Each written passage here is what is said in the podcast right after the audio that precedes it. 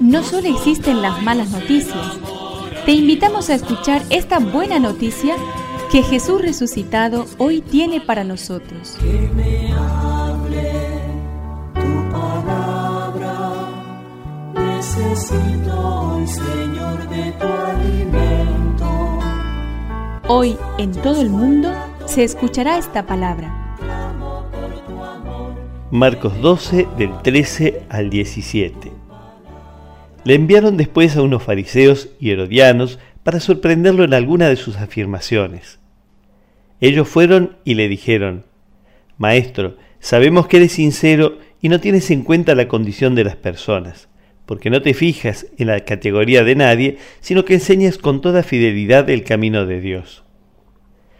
¿Está permitido pagar el impuesto al César o no? ¿Debemos pagarlo o no? Pero él, conociendo su hipocresía, les dijo, ¿por qué me tienden una trampa? Muéstrenme un denario. Cuando se lo mostraron, preguntó, ¿de quién es esta figura y esta inscripción? Respondieron del César. Entonces Jesús les dijo, Den al César lo que es del César y a Dios lo que es de Dios. Y ellos quedaron sorprendidos por la respuesta.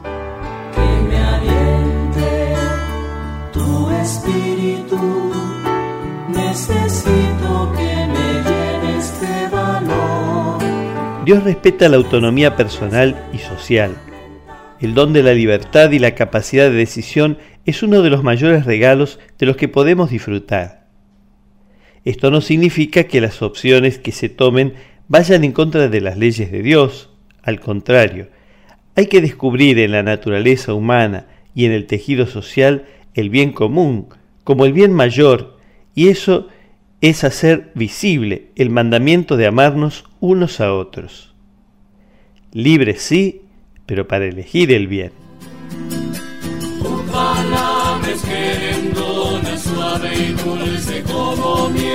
Es una contribución de la parroquia catedral para este año misionero diocesano.